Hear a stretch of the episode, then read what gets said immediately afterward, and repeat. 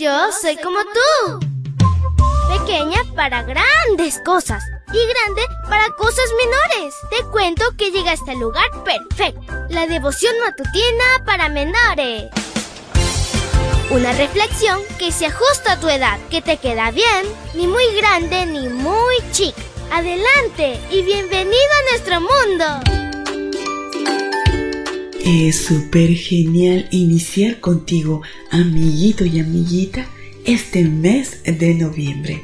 Y recuerda seguir la huella de Jesús a través de estas hermosas historias. Te saluda tu amiga Linda. Y el versículo para hoy se encuentra en Zacarías 2.10. Búscalo en tu Biblia y lo lees junto conmigo. Dice así.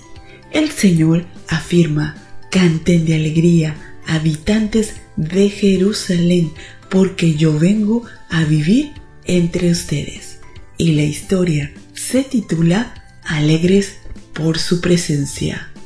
El nombre de Zacarías es uno de los que más aparece en el Antiguo Testamento. Más de 29 personas se llaman así. El significado es Jehová Recuerda, aquí nos referimos al profeta y sacerdote que alentó al pueblo de Dios a continuar el trabajo de reconstrucción del templo. A diferencia de Ageo, que era un adulto mayor, Zacarías era joven y representaba a una nueva generación. La característica de su escrito son las visiones que tuvo. Por eso su libro se conoce como el Apocalipsis del Antiguo Testamento. Asimismo, de todos los escritos de los profetas, solo después de Isaías es en el que más profecías señalan el ministerio de Jesús en esta tierra. Podemos considerar que de nada le serviría a esa gente que salió del cautiverio tener templo y habitar en Jerusalén si dejaban fuera de su vida a Dios, por lo cual solo podrían cantar de alegría en la medida en que el Señor estuviera involucrado en sus actividades. Desde esta perspectiva, los creyentes de la iglesia primitiva cantaban de alegría sin importar si estaban en un templo o en una prisión, porque Jesús era una persona real que los acompañaba a cualquier lugar. Entonces llegó el momento de la persecución y tuvieron que dejar la ciudad, lo que implicaba no poder asistir más al templo. Aún así, seguían cantando de alegría porque el Señor los acompañaba. Posteriormente, el templo fue destruido por el ejército romano en el año 70 después de Cristo, pero el número creyentes se incrementaba. A los primeros creyentes se les llamó cristianos, no porque ellos eligieran ese apelativo como un nombre propagandístico para influir en quienes oyeran su mensaje.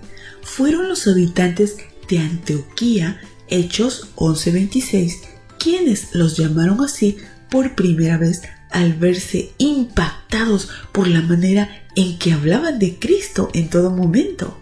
Los judíos contemporáneos de Jesús se jactaban de su templo, pero rechazaron a Jesús al extremo que un día el Señor tuvo que decirles, aquí está uno mayor que el templo, Mateo 12:6, refiriéndose a sí mismo. La mala experiencia de los judíos no tiene que ser la nuestra, más bien aprendamos de sus tropiezos para no imitarlos. Malamente esta realidad llega a ser una paradoja de muchos llamados cristianos, dejar fuera a Jesús del templo y de la vida práctica. Querido Jesús, queremos que tú seas parte de nuestra vida, que no te dejemos afuera, sino que estés dentro de nuestro corazón y alrededor de nuestra vida, en la iglesia, en la escuela, con nuestros amigos, con nuestra familia, y siempre te alabemos y glorifiquemos tu nombre.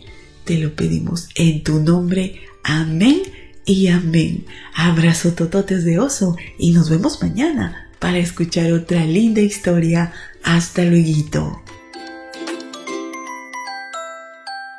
Hoy creciste un poco más. ¿Qué? Porque crecer en Cristo es mejor. La matutina de menores llegó por el tiempo y dedicación de Canaan Seventh Day Adventist Shores and Dear Ministry.